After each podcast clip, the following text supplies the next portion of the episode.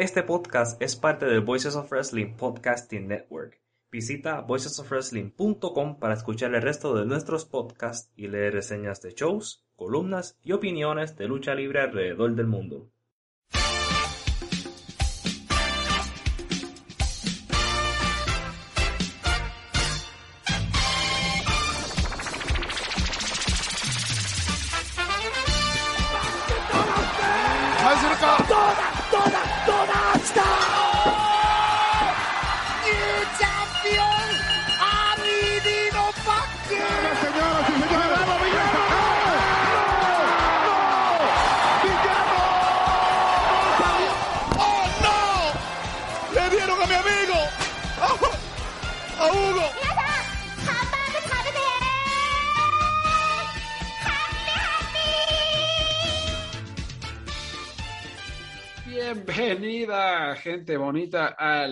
De Lucha Jovers. Ya estamos de vuelta justo a tiempo porque hay muchas, muchas noticias y previos que hacer y compañías que repasar.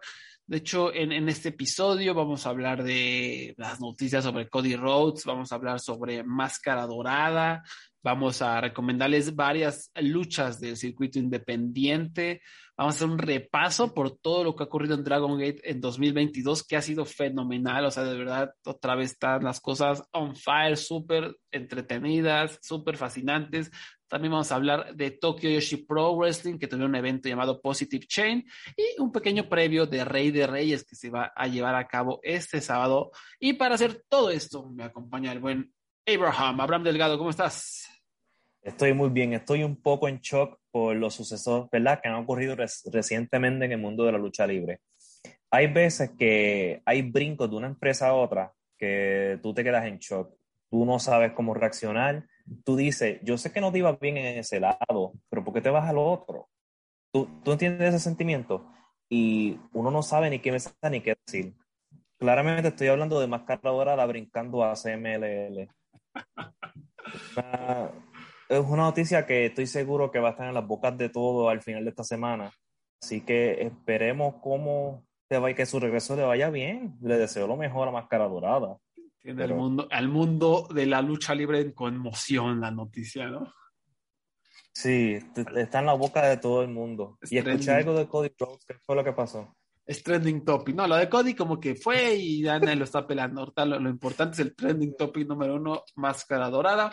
Eh, pero antes de, todo eso, como ya, ya se habrán dado cuenta, eh, tenemos un anuncio bonito, importante, ¿no? A partir de, prácticamente a partir de este episodio vamos a formar parte de el canal de la familia de podcast de Voices of Wrestling. Que como ya saben, Abraham y yo pues, ahí escribimos, llevamos un buen rato, simplemente ahorita simplemente va, vamos a formar parte ya formalmente de toda su cadena de podcast, que tienen muchos programas muy, muy buenos, ¿no? Desde Music of the Mat, que es sobre eh, un análisis de, de, la música de la lucha libre, está por ahí este Super J Cass con, con, nuestros compas que le están este, sudando la gota gorda con New Japan, ya no saben ni qué hacer. No la están pasando bien. Eh, sí, no, no la están pasando bien. Hay mucho, mucho contenido, ¿no? Realmente sobre todo sobre casi casi todo lo que se quieran imaginar y nosotros vamos a hacer como el, el show en español, ¿no? Que vamos a, a, platicar lo de siempre. O sea, este show no va a cambiar en lo absoluto, va a ser lo mismo que ha sido en todos estos años, ¿no? Simplemente este movimiento nos va a ayudar a estar en una plataforma más choncha, que es Red Circle, y nos va a permitir tener un poquito más de alcance, pero va a ser exactamente lo mismo, ¿no? Es eh, el mismo show. Yo voy a seguir hablando mal de lucha libre online. Yo ir dándole rosas a Miro. Este es exactamente el mismo show. Así que no se preocupen sobre eso. Igualito. Um, también va a haber por ahí un, un botón de, de, donación para pues, si alguien ahí tiene, este, se, se fue al casino y, y, se volvió millonario y nos quiere donar algo, está bien. Eh, no, no, es obligatorio para nada, no, no, no, importa si nos donan, pero si no lo apreciamos mucho. Eh, y pues ya, o sea, realmente va a ser lo mismo. Eh, todavía estamos como en transición, eh, tenemos que terminar como de pasar los feeds a, a la nueva plataforma, pero por lo pronto esto lo van a poder escuchar en iBox, en Spotify, en iTunes, como siempre, ¿no? Si hay algún cambio con respecto a dónde lo van a escuchar, ya, ya les, les diremos exactamente cómo, cuándo y dónde. Pero por lo pronto pueden escucharlo en, en donde siempre. Eh, ¿Qué más? ¿Algo más que me haga falta, Abraham? No, creo que es todo, ¿no? No, creo que ya por lo menos son las noticias nuevas del show. Hasta ahí llegamos eso es el mismo show, simplemente vamos a tener más alcance en este, en este momento. Ah, ah, algo que faltó, van a estar todos los shows también ya siempre en, en YouTube, ¿no? En el YouTube de Voices of Wrestling eh, van a poder escuchar el show ahí, porque sé que mucha gente también me, me pedía subirlo a YouTube y eso yo personalmente eh, me costaba mucho trabajo, es, consume mucho tiempo, ¿no? Estar haciendo el rende y, y, esperando a que se suba y si se sube, dejaba la compu prendida, eh, era de repente bastante complicado, ahora se va a automatizar el proceso y todos nuestros shows va a estar también YouTube. Entonces va a haber más opciones para escuchar el show y, y con más alcance. Entonces, repito, y el mismo contenido. Y pues ya, ahora sí, podemos comenzar a hablar de, Con- de lo con que máscara nos- dorada. de Máscara Dorada. No, pr- primero, o sea, vamos a dejar la, la, la titular para ahorita, ¿no? Para ir, para ir marinando, porque sabemos que, que la gente está, que come ansias, entonces vamos a, a hacer que se pongan más, más en nervios y vamos a comenzar con los de este tal Cody Rhodes, que hoy, justo hoy que estamos grabando, es día martes 15 de febrero, salió la impactante noticia de que abandona AEW, ¿no? Y obviamente cuando primero lees la noticia de que ya es un, ya es como un agente libre que se salió, él y Brandy Rhodes, por supuesto, pues dices, nada, es un work, ¿no? Es una piña, es un storyline, algo están cocinando. Y no, o sea, por ahí un pajarito que en el que eh, confiamos bastante, nos dijo inmediatamente que no es un work, ¿no? Que es real, ¿no? Después, una persona en la que no confió tanto, pero da- llama Dave Mercer, empezó a reportar que, que sí, que es todo real, que sí se salió y toda la cosa. Entonces, pues todo indica que sí es real, ¿no? Eh, digo, aquí lo primero que salta es que durante, desde el principio, como que siempre, desde que comenzó IW, siempre había como rumorcillos de Ujú. que hay descontentos entre los ejecutivos, ¿no? Entre los John Box, Tony Khan, Kenny Omega, Cody, Brandy Rhodes, que hay por ahí algunos descontillos, pero pues nadie los pelaba mucho, ¿no? Y también AEW ha hecho muy bien la chamba de, de hacerse ver como una familia donde todo es bonito y todos son unidos. Y claramente esos rumores pueden haber sido verdad. Ant- an- antes de, de indagar sobre el futuro, o sea, hacia dónde va Cody Rhodes, si es que efectivamente se va, que todo indica que sí. Vamos a decir, vamos a intentar Sí. indagar por, qué Abraham, por, por qué crees que se haya ido, qué otras cosas, tú que ves semanalmente AEW, qué otras cosas pudieron haber influenciado, ¿no? Yo veo también mucho que ya, eh, ya el público como que le empieza a buchear, ya el público parece no estar tan contento con Cody, pero yo también siempre, siempre que aparecía Cody siento que encumbraba a jóvenes o encumbraba a, a talentos que iban llegando, ¿no? Como Aleister Black o como Sammy Guevara. Entonces, o por ahí, porque también por ahí escuché, no, es que no se dejaba ganar, no sé qué, pero pues yo veía que siempre eh, No, ayudaba o sea. a otros talentos. Entonces, tú, tú, tú, tú que eres bien AEW, no te pides Dynamite, ¿cómo ves el asunto? ¿Qué, qué fue lo que sucedió? Yo creo que debe haber un tipo posiblemente de, de cruce creativo. Esa es mi teoría, yo por acá. Y la razón por qué pienso esto es, si te pones, cuando tú ves las historias de Cody en AEW, es como un mundo aparte. No sé si has notado eso. Su rivalidad Sí. no se usa todo el tiempo con las otras. Cuando está con Aleister Black, Aleister Black como que se aleja del resto, del resto del roster y se enfoca en Cody, o Darby Allen, o Sammy Guevara. Imagínate, Sammy Guevara te se olvidó que tiene un equipo cuando estaba en la rivalidad con Cody en, en el pasado mes. Este, que, y él obviamente tiene una visión de lucha libre bien diferente a la de los Bucks, bien diferente a la de Kenny Omega, y, y quién sabe si, si los rumores del choque creativo puede ser que haya, ¿verdad? Lo haya empujado a salirse. Y, y es hasta interesante porque Brandy iba a luchar contra Paige Van Sant. Por lo menos ya estaban empezando a sembrar esas semillas para, para el pay-per-view hace dos semanas. Ellos han estado activamente en la televisión. Cody tuvo una lucha que tuvo cinco estrellas de, Dave Meltzer hace tres semanas atrás. Así que yo pienso que es un choque creativo y es un hombre que por lo suerte es que al él irse no está matando a la compañía. Es un, es un sí, es un, es un cantazo duro. Pero tenemos la suerte de que ellos Cody ayudan a comprar un montón de gente, que podemos hacer la lista ahorita. Y también tienen a Punk, tienen a Danielson, todavía tienen a los otros ejecutivos, tienen a Moxley. Eh, duele que se vaya Cody, pero este, no, es, no es una señal de muerte. También, eh, sí, el público se la virado a Cody desde la rivalidad con Gogo. Este, diría que empezaron como que a virársele y ahora te diría que es una relación tipo Cena en WWE, ¿te acuerdas en el 2010? cuando la mitad de... Es ese tipo, es como que te odiamos porque estamos cansados de verte, pero no paramos de verte. Como quiera sacamos algunos números en los ratings. Este, gente estaba bien activa con sus luchas. Así que a pesar de que la bucharan, yo no sé, al menos que él tuviera, qué sé yo, ¿verdad? Fuera débil de cuero, no creo que eso haya, no creo que haya sido de la razón. Pero quién sabe cómo son los, luchadores hoy día, ¿verdad? lo que menos, lo, lo menos tú esperas son los tener el cuero más suave. Sí, sí, sí, sí. Y con respecto, a, con, respecto a lo que decías de que se han separado, sí, o sea, yo que, que, no veo Dynamite todas las semanas, que lo único que siempre veo son los pay-per-views, los shows especiales, de repente veo algún Dynamite, algún Rampage sobre todo.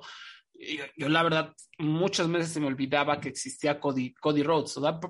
porque estuvo lesionado por ahí un rato, porque de repente le da COVID, ¿no? Pero yo, yo sí de repente siento que en seis meses no lo he visto ni una sola vez en mi pantalla, ¿no? y sí, o sea, como que se sentía otra vibra totalmente distinta, incluso por ahí lo llegamos a decir, de que sentía ahí como lo de Cody, se ve que él lo está buqueando, o sea, se nota por el estilo de booking tan, sureño, no tan clásico, tan old school, y lo otro se nota un poquito más eh, modernón, más tradicional. Eh, que igual creo que ambas cosas medio funcionaban, no, no todas al 100% ambas, ¿no? Pero pues, sí, ahí va bien.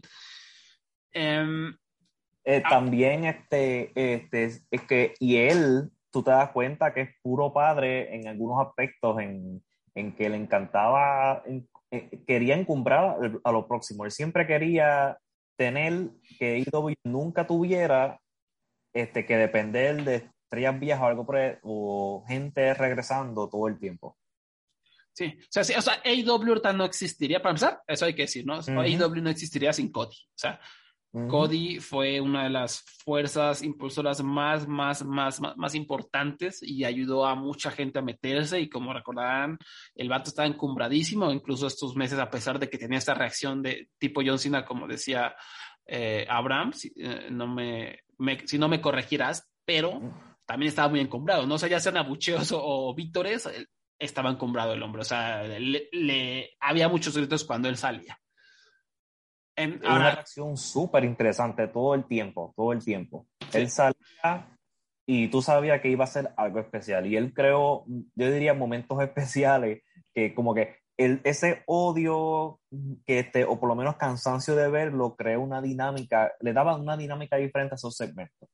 Sí, sí, sin duda alguna. De hecho, yo me acuerdo, o sea, los primeros Dynamites, eh, de los momentos más increíbles, o cuando ya realmente comenzabas a ver la diferencia con WWE, en cuanto a reacción del público, eran gracias a promos de Cody Rhodes, ¿no? Gracias a la por lo que ese chaval, no sé, contra MJF o, contra Chris Jericho o contra quien fuera, la reacción era tan grande que inmediatamente era un contraste a lo que veías en NXT, veías en Raw, en SmackDown, donde sea. ¿no? Aquí se veas al público feliz y, y, parte del show. Pero bueno, detrás de escenas, eh, Cody era vicepresidente ejecutivo, era como director de relaciones eh, con la comunidad, o sea, Community Relations. También era compañero con, es todavía compañero con Cutie Marshall en la, el centro de entrenamiento de la Nightmare Factory, que por lo que reportó Mercer, él seguirá todavía formando parte de eso.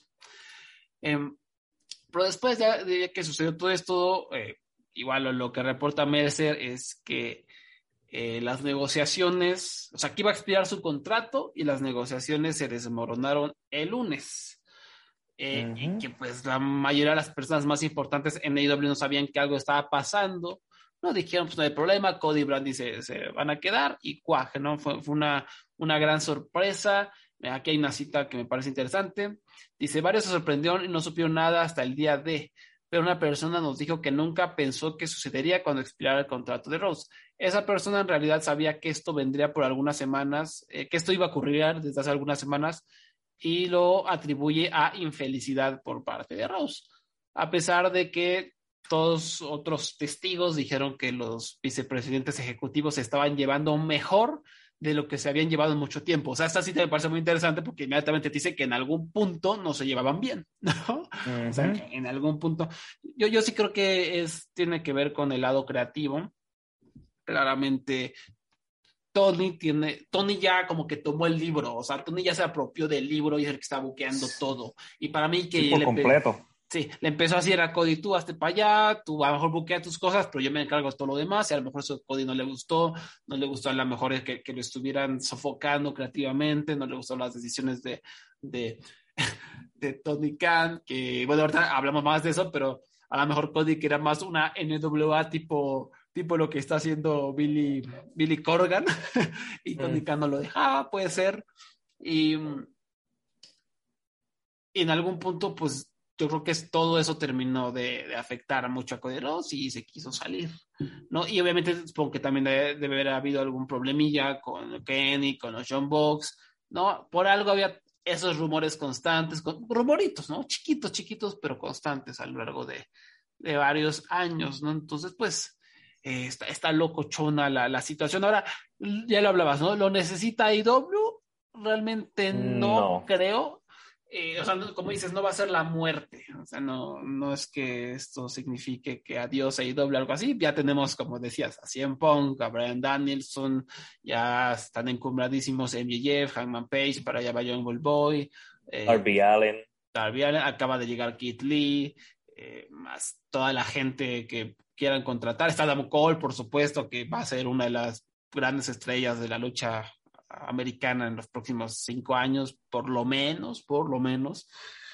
Entonces, pues realmente así que ellas lo necesitan, ¿no? Yo, yo creo que sin duda alguna eh, es un plus, a tener ahí a Cody es un plus por lo que platicamos, por las reacciones. Y, aquí se ve afectado el booking un poco lento que tiene Tony ¿no? Siempre como que deja cocinar mucho las cosas, a veces no sí. se anima a jalar el gatillo y tener esos duchones de ensueño, y ahora pues nos quedamos sin Cody con, con John Moxley, sin Cody con rivalidad con Daniel Bryan, con Omega, con, con Punk. Con Punk, o sea, adiós todo eso. Digo, si es que no se llega a algún acuerdo en el futuro. Para mí que, para mí que eventualmente él va a volver porque todavía es joven. Sí, sí, sí. Y si, y, si, y si realmente va al lugar que se está diciendo, él va, él va a querer volver corriendo. Ese es mi, ese es mi, yo, mi teoría me dicen en cinco años si estoy correcto o no. Este, si, si realmente, pero como quiera, hay que aplaudirle eh, a Cody sus contribuciones a que AEW subiera. Eh, esto, muchas de las estrellas que están ahora fueron gracias a él. Sea, él trajo MJF, él creó la plata, básicamente el estándar de lo que es MJF, ¿verdad? Se creó gracias a su rivalidad con él. A, a Darby Allen, a este, este, el líder de Dark Order, ay, se me fue el nombre. Ah, eh, Brody Lee. Brody Lee. Yo iba a decir Harper y después iba a decir John Hughes, su nombre es real. Brody Lee también encumbró Malakai Black. Eh, Ogogo se intentó, pero fue que tuvo la operación y eso lo frenó por completo. Sí, tuvo una creo, operación. creo, que esa es la, la, gran polémica, ¿no? Que decían que no quería, decían que no quería encumbrar a, a o no quería dejarse perder contra Antonio Go, ¿no? Por ahí escuché uh -huh. eso, quién sabe.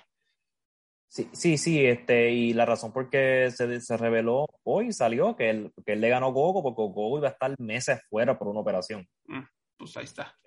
Sí, este, y él, gracias a él, este, Eddie Kingston tuvo trabajo, Ricky Starks, solo con luchar con él. Él estableció también la primera gran rivalidad por la correa contra Chris Jericho. Y él dijo, no vuelva a luchar por esa correa si pierde.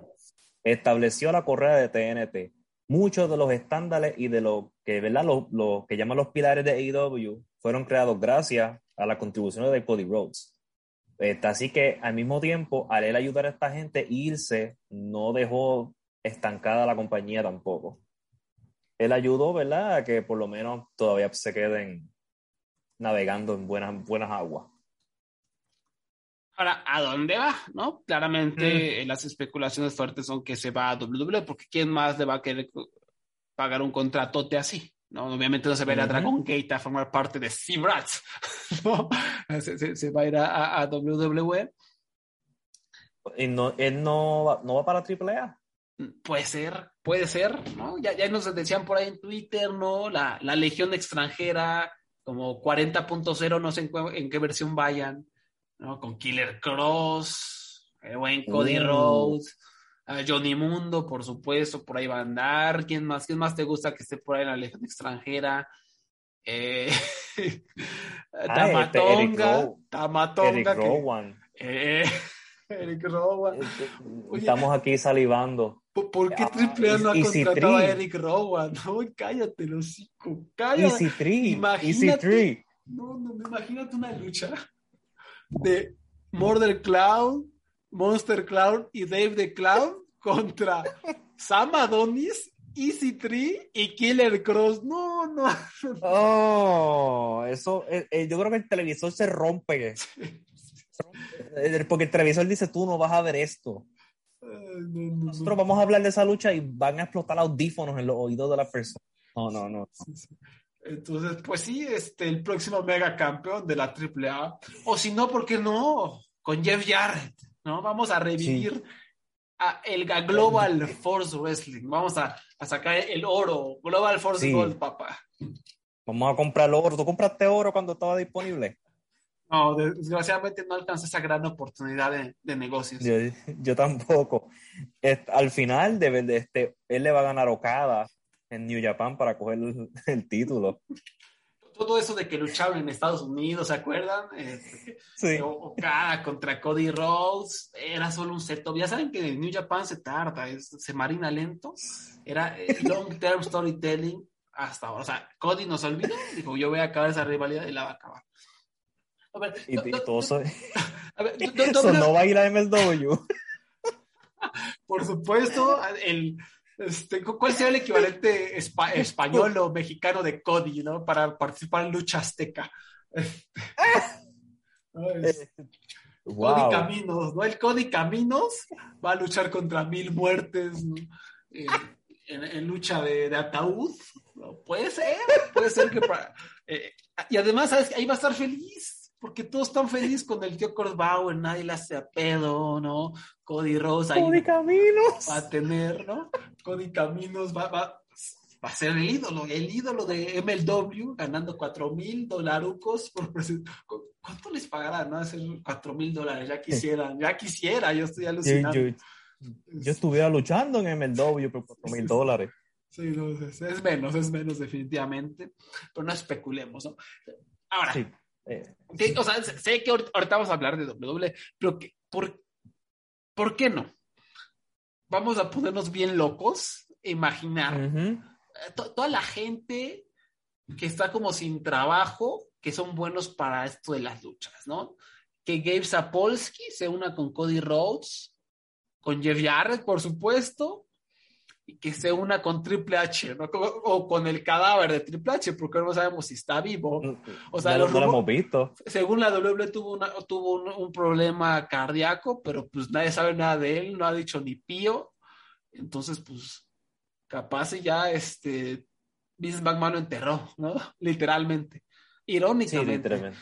este, pero sí, o sea, imagínate, o sea, sé que no va a pasar, pero, o sea, qué interesante sería que Triple H diga, yo con mis millones voy a hacer mi, empresa y voy a reclutar a Cody y a Gabe Sapolsky y a Jeff Jarrett y vamos a hacer algo bien loco, ¿no? Eso sería una posibilidad muy interesante ya que se están abriendo más puertas, ¿no? Y que ya hay más talento disponible.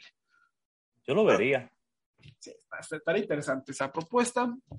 No va a pasar. También está por ahí NWA, ¿no? O sea, Cody o sea, Cody, como hemos dicho mil veces, su booking era tipo sureño, tipo old school, quedaría perfecto con lo que es la NWA, aunque ya, ya, ya no es el power de, en sus primeros años, ya es un monstruo más feo, o sea, es un monstruo viejo y feo y deforme, que de repente da algo de qué hablar, pero en general está hecho pedazos. Pues Cody a lo mejor se va por ahí, o a lo mejor quiere echarse su tour por las indies un ratito, quiere luchar contra su muy buen amigo Zack Ryder, a.k.a. Matt mm. Cardona, que es el campeón de la NWA, que la está rompiendo, que está en boca de todos.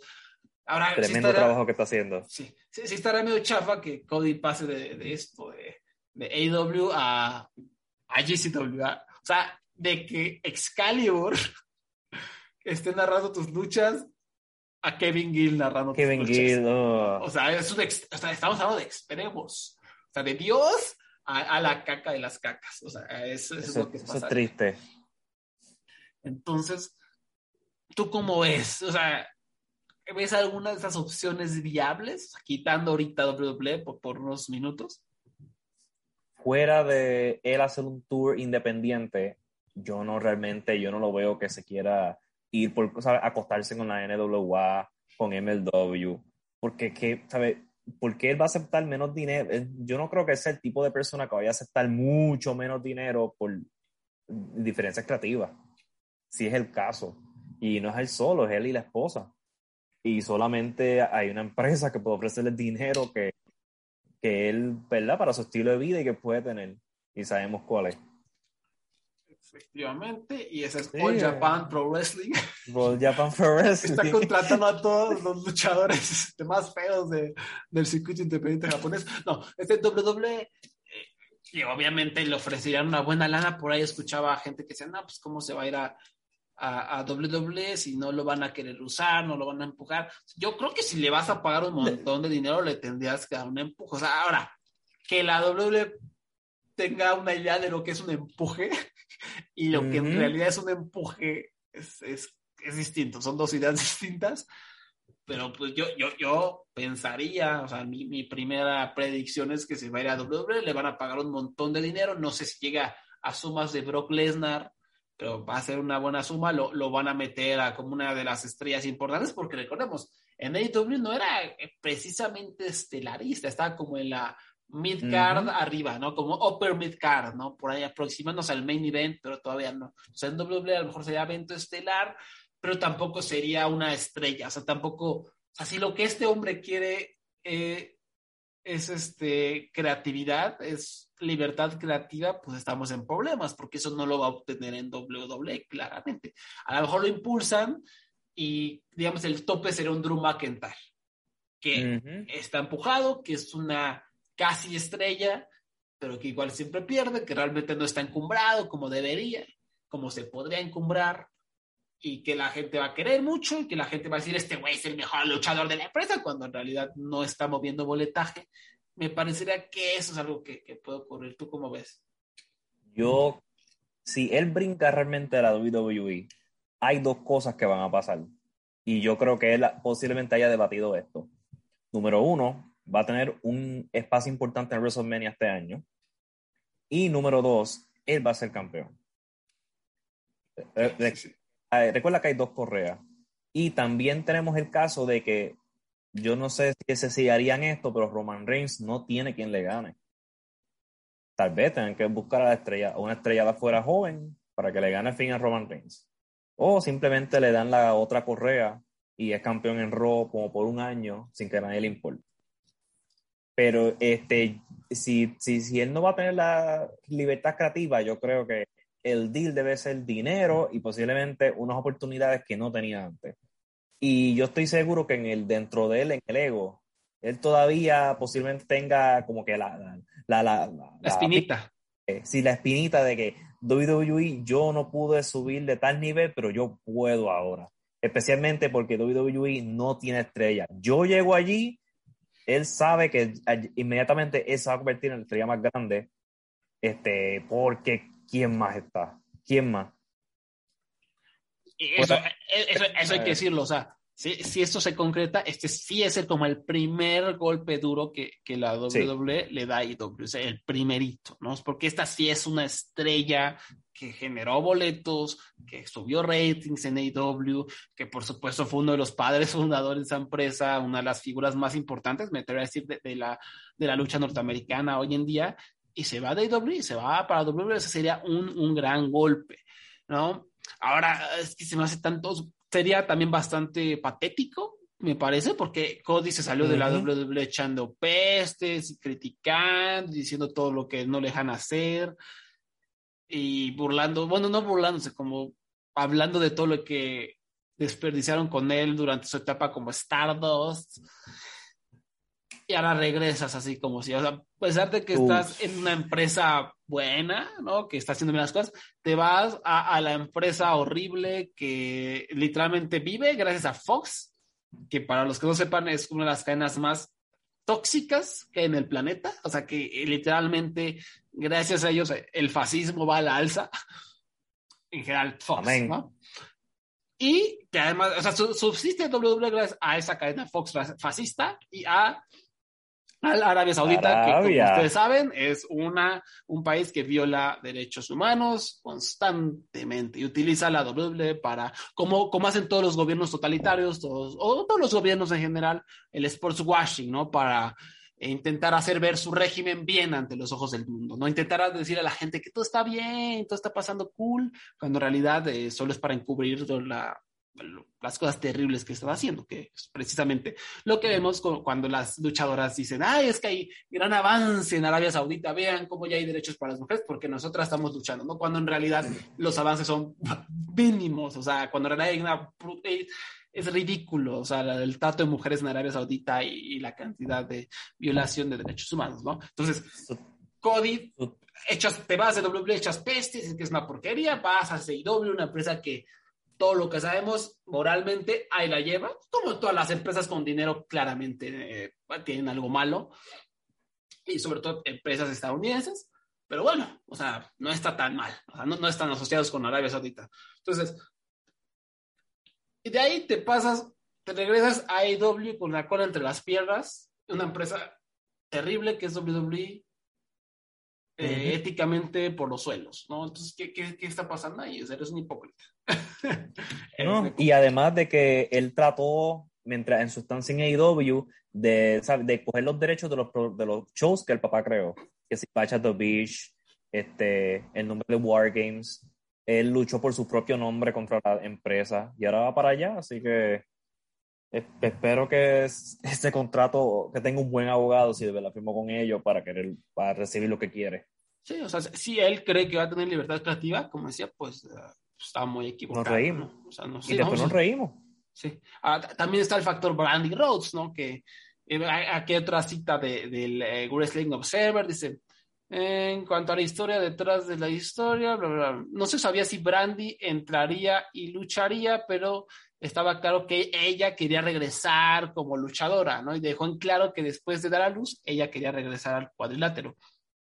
También algo que he escuchado, que he leído bastante, es que como que Tony Khan le, cortaba las alas constantemente a Brandy Rhodes. ¿Por qué? Porque es pésima. O sea, porque es, de los elementos más débiles de toda la empresa. O sea, en cuanto, para mí, en cuanto a micrófono, en cuanto a manager, lo que quieran, en cuanto a lucha, es muy mala. y pues en WWE, que la dejen luchar. Acabamos de ver Royal Rumble femenil, encaja perfecto, ¿eh? Encaja perfecto con todas las luchadoras. Sí. No, y em, que ella ha estado en dos de los peores segmentos, de los peores aceptados en la historia de IW. Es cierto. Y uno de ellos fue la semana, la, semana pasada. Oh, Dios mío. Sí. Este, imagínate, la gente prefirió a Dan Lambert sobre a Brandy. Pues ahí está. Así es, Dan Lambert es entretenido, ¿no? Por lo menos. Sí. sí. Entonces, pues sí, eh, yo creo que también ahí a lo mejor hubo un problema eh, de que no dejaban luchar a, Brandy Rose o Tony Khan recortaba las alas, algo por ahí estaba pasando y pues hubo un, poco de enojo también relacionado a la parte creativa. Ya veremos. Otra explicación podría ser que el vato simplemente dijo, pues ya, tengo una hija o un hijo, no sé qué sea, eh, tenemos millones, pues ya mejor me retiro o me la empiezo a llevar más leve, a lo mejor un día regreso, a lo mejor me tomo libre un rato para calmarme, para descansar y pues ya, ¿no? También puede ser, o sea, un hijo te cambia la vida y él acaba de tener un, hijo o una hija, entonces sí. Pues, mejor, no puede. ¿O quieres ser, ¿O quieres ser actor? Oh. Con, con, el tatuaje está difícil, pero. Con el tatuaje va a estar difícil porque hay que tatuaje tan feo. Sí. Feo, feo, feo. Asqueroso. Y lo increíble es que hay gente que lo tiene. Que no ¿Ah, es él. sí? Ah. Sí, sí, tú, tú puedes buscar fanáticos que tienen el tatuaje de Cody en el cuello. Ah, qué extraño. Qué gente, gente es muy extraña. Ay, bueno, Son eh, no sé, gringos, mano. Esos gringos son tremendos. Entonces, pues lo de Cody todavía es una incógnita. Eh, creo que nuestro, nuestro consenso aquí es que había problemas creativos y que se vaya a la WWE.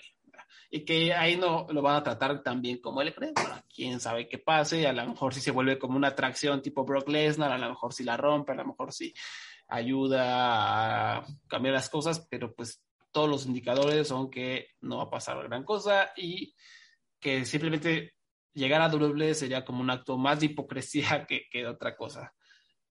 Algo más que nos haga falta eh, indagar sobre, sobre Cody, creo que, creo que ya lo abarcamos todo. Sí, ya hablamos hasta de sus contribuciones en la compañía, pero que, que- y, y- y su peor decisión claramente fue el tatuaje. Pero vamos a ver, yo le, le deseo lo mejor en su futuro. Vaya con Dios, vaya con Dios. Y Vamos, quien hay, define... hay que hablar, el, evento estelar viene ahora. Sí, o sea, quien definitivamente no fue con Dios es máscara dorada, ¿no? Que, que después de toda la especulación, ¿no? De que a dónde se va a ir, luchadorazo, pues regresa a las filas del Consejo Mundial de Lucha Libre, ¿no? ¡Qué emoción! ¿no? ¡Qué emoción! Entonces, esto es maravilloso para el, Consejo que se está hundiendo, que se está cayendo a pedazos eh, de aburridos y de malos. Y pues Gran Metalik viene también a, a darles un, un, poquito más de, de, impulso, de visibilidad. Es una estrella que siempre se luce, que siempre atrae a los extranjeros, al turismo, que siempre deja bocas abiertas, es un grandísimo luchador. Pero pues sí es súper decepcionante, ¿no? O sea, tantas opciones y te vas al consejo. Oh. Ahora, lo, lo, Ahora dime, te tengo, dime. Te tengo una pregunta de máscara sagrada. Ahora es que vamos, vamos, vamos a ver. ¿Y él tiene problemas con empresa o tiene una mala reputación de casualidad? Yo, que yo sepa, no. O sea, yo, yo, no sé nada de que tenga una mala reputación, de que alguien lo odie. Lo que sí te puedo decir es que no sé si sea coincidencia que varias empresas que lo han tenido no lo han utilizado bien. New Japan, mm. recordemos que se fue de excursión un año. Los rumores apuntaban a que iba a tener una rivalidad fuerte con Bushi durante varios meses, pero fue cuando Bushi se lesionó. Me parece que se rompió el cuello eh, porque la camoteó en un Styles Clash. Me parece que fue una de, una de las víctimas del Styles Clash Bushi, a lo mejor me equivoco. Pero bueno, se canceló eso y como que nunca supieron qué hacer con Máscara Dorada. Estuvo ahí divagando, mm, perdido, no lo utilizaron bien. Lo máximo fue una lucha titular contra Kenny Omega, cuando Kenny era el campeón juniors, que se echó este pequeño recorrido muy, muy divertido, como el cleaner en el que estaba limpiando a la, la división juniors, ¿no? Derrotando a gente de México, de Japón, de Estados Unidos, ¿no? Por ahí luchó creo que con Alex Shelley también, con Taguchi. Uh -huh. Entonces no lo usaron bien en, en New Japan. Luego en el consejo, pues tampoco lo usaban bien. Siempre era lo mismo. Lucha de tríos, de tríos, de tríos, de tríos. En WWE llegó y parecía que sí, parecía que sí. Y no lo usaron bien. Pero bueno, es WWE. Aunque, aunque él estuvo en 205 Live, donde al principio parecía que alguien más tenía ahí las garras, pero pues, tampoco lo utilizaron bien ahí pues no sé qué onda. O sea, sí, a lo mejor Máscara eh, no es fácil de trabajar con él, a lo mejor es verguerito, no creo. Yo, yo, de verdad creo que pues ha tenido entre mala suerte de que la lesión de Bushi, el Consejo Mundial no sabe buquear y WWE no sabe buquear. Yo creo que va por ahí. Um, ahora, ahora, también comprendo esa decisión y, y creo que hasta la, la respeto bastante porque, o sea, él después de estar en WWE, de hacer su dinerito, realmente él quisiera quedarse en dónde? En el circuito independiente, donde es un tienes que talacharle durísimo en el circuito independiente, uh -huh. sobre todo porque, a ver, ¿cuántos luchadores mexicanos son estelaristas en, en GCW, en, en, no sé, en Glory Pro, en, en, todo lo que ves en Indie WTV, que, que no sea lucha memes ni eso, ¿no? Pues realmente no, o sea, no. No hay. No hay. No hay, a pesar de que Ares y Aramis andan por ahí y son buenísimos. Que bueno, me, me querrás decir es que Aramis tiene, perdón, es que Ares tiene un look medio feo. Puede ser, pero Aramis no, y tampoco nadie lo usa. Eh, Black Taurus por ahí anda y tampoco, ¿no? Entonces, pues Máscara pues, ¿para qué no me van a usar? ¿No? Y a lo mejor puede estar ahí talachando, ganando en dólares, pero igual sería estar en GCW, pedorra, empresa pedorra con P mayúscula, en estar viendo de estado en estado. Y él tiene una familia, seguramente es muy cercano a su familia. Pues, sería está otra cansado, vez. también ya. Ajá, también. Ahora, un estilo de vida fácil. Tú, tú dirás AEW. Mm. ¿Cuándo han buqueado bien a luchadores mexicanos? Sí, Penta y Fénix después de dos años son campeones en parejas. ¿Son estelaristas? No. O sea, no. Eh, a mí me queda muy, muy claro que a Tony Khan le vale un camote la, lucha libre mexicana. O sea, como a muchas personas, es el estilo que menos gusta y a Tony Khan es una de esas personas. Lo comprendo porque tiene sus cosas muy eh, difíciles de entrarle. Entonces, AEW, o sea, si estás viendo que en AEW tampoco te van a usar, o sea, no vas a ser estelarista, no vas a ser, como no, no eres bueno en el micrófono, no sé que también sepa inglés, me, me, da la impresión de que todavía no es muy bueno, pues menos te van a usar. O sea, si no usan a Fénix, que sí habla inglés, más o menos, pero lo habla, que van a estar usando máscara dorada. Además, pues ya tiene problema.